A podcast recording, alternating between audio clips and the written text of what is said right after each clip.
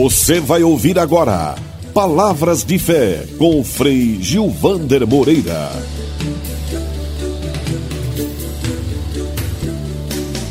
Quero partilhar com você mais uma pequena reflexão que busca ser gotas de espiritualidade no nosso viver, conviver e lutar diário. A partir da década de 1960, em vários países da América Latina, grupos revolucionários e movimentos de transformação política já não queriam mais apenas refletir sobre a possibilidade de um desenvolvimento com cara mais humana.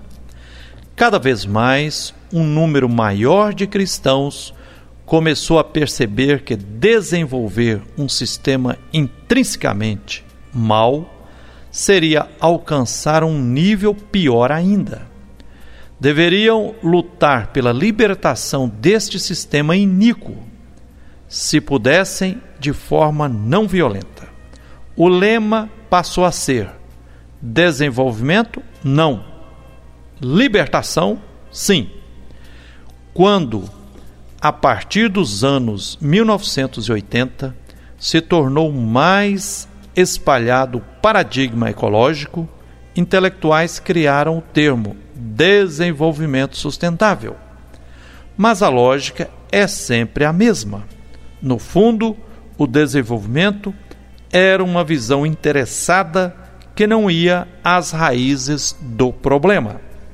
Na Nicarágua, os sandinistas retomaram a mística do general Augusto César Sandino, que lutou contra a ditadura nos anos de 1930. Em El Salvador, comunidades camponesas deram origem à Frente Farabundo Martí para a Libertação Nacional. Na Guatemala, várias revoltas indígenas foram sufocadas violentamente.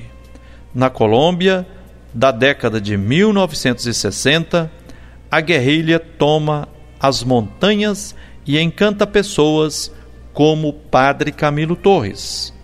Nos países do Sul, explodem movimentos e lutas revolucionárias, seja no Brasil da ditadura militar, seja no Chile de Allende, na Argentina dos generais, no Uruguai e em outros países. Uma espiritualidade da libertação anterior à teologia. É isso mesmo. Quem se deter em analisar a história dos movimentos pela libertação na América Latina, vai descobrir que, mais do que em outras regiões, os grupos indivíduos não são motivados apenas pela realidade dura da qual são vítimas e da qual querem se libertar. Muitos foram e vão combater contra sistemas ditatoriais e pela libertação motivados por sua fé. Mesmo se instituições religiosas, como a Igreja Católica, que historicamente sempre se posicionou como aliada dos poderosos de plantão, muitos jovens e adultos crentes se sentiram chamados a lutar pela libertação e em nome da sua fé. Na Nicarágua, já desde os anos de 1950, cristãos lutavam contra a ditadura de Somoza. A Frente Sandinista reuniu cristãos, marxistas e pessoas de várias tendências políticas contra a ditadura. Na mesma época, em El Salvador, comunidades eclesiais de base se uniram aos grupos camponeses e deram origem à Frente Farabundo Martí para a Libertação Nacional. Na Colômbia, no começo dos anos de 1960, a guerrilha toma as montanhas e encanta pessoas como o padre Camilo Torres. Fique com essa reflexão, fique com o um abraço terno de Frei Gilvander Moreira, que o Deus da vida nos abençoe e até o próximo Palavras de Fé.